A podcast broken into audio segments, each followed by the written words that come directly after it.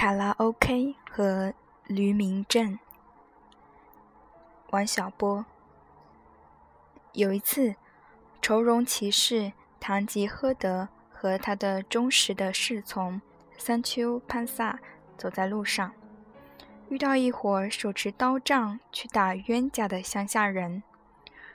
这位高尚的骑士问乡下人为什么要厮杀，听到了这么一个故事。在一个镇子上住了两个朋友。有一天，其中一位走失了一条驴子，就找朋友帮忙。他们进山去找。那位帮忙的朋友说：“山这么大，怎么找呢？我有一样不登大雅之堂的雕虫小技，假如你也会一点，事情就好办了。”失驴的朋友说。这是怎样的技巧呢？那位帮忙者说他会学驴叫。假如失驴者也会，大家就可以分头学着驴叫在山上巡游。那迷途的驴子听到同类的呼唤，肯定会走出来和他们会合。那失驴者答道：“好计策。至于学驴叫，我岂止是会一点。”简直是很精通啊！让我们依计而行吧。于是，两位朋友分头走进了山间小道，整个荒山上响起了阵阵驴鸣。我住的这座楼隔音很坏，住户中有不少人买了卡拉 OK 机器，从早唱到晚，黑更半夜。我躺在床上，听到 “OK” 之声，一面把脑袋往被窝里扎，一面就想起了这个故事。且听我把故事讲完。这两位朋友分头去寻驴，在林子深处相会了。是驴的朋友说：“怎么，竟是你吗？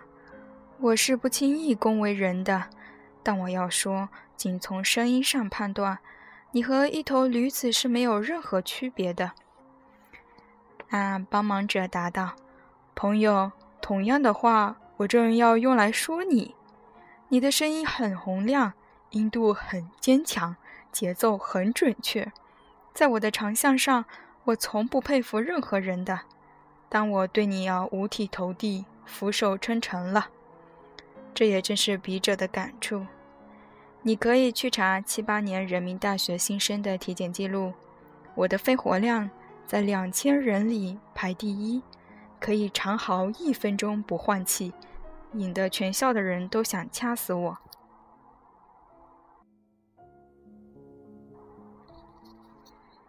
但我总想在半夜敲邻居的门，告诉他，在嚎叫方面我对他已是五体投地。现在言归正传，那失旅者听到赞誉之后说。以前我以为自己是一个一无所长的人，现在听了你的赞誉，再不敢妄自菲薄。我也是有一技之长的人了。后来这两位朋友又去寻驴，每次都把对方当成驴聚在了一起，最后总算是找到了。这可怜的畜生被狼吃的只剩些残余。那帮忙的朋友说：“我说他怎么不答应？”就算他死了，只要是完整的，听了你的召唤，也一定会起来回答。而那失驴的朋友却说：“虽然失了驴，但也发现了自己的才能，我很开心。”于是这两个朋友下山去，把这故事告诉路人，不想给本镇招来了驴民镇的恶名。隐含的意思就是镇上全是驴。故事开始时见到的那伙人，就是因为被人称为驴民证人而去拼命。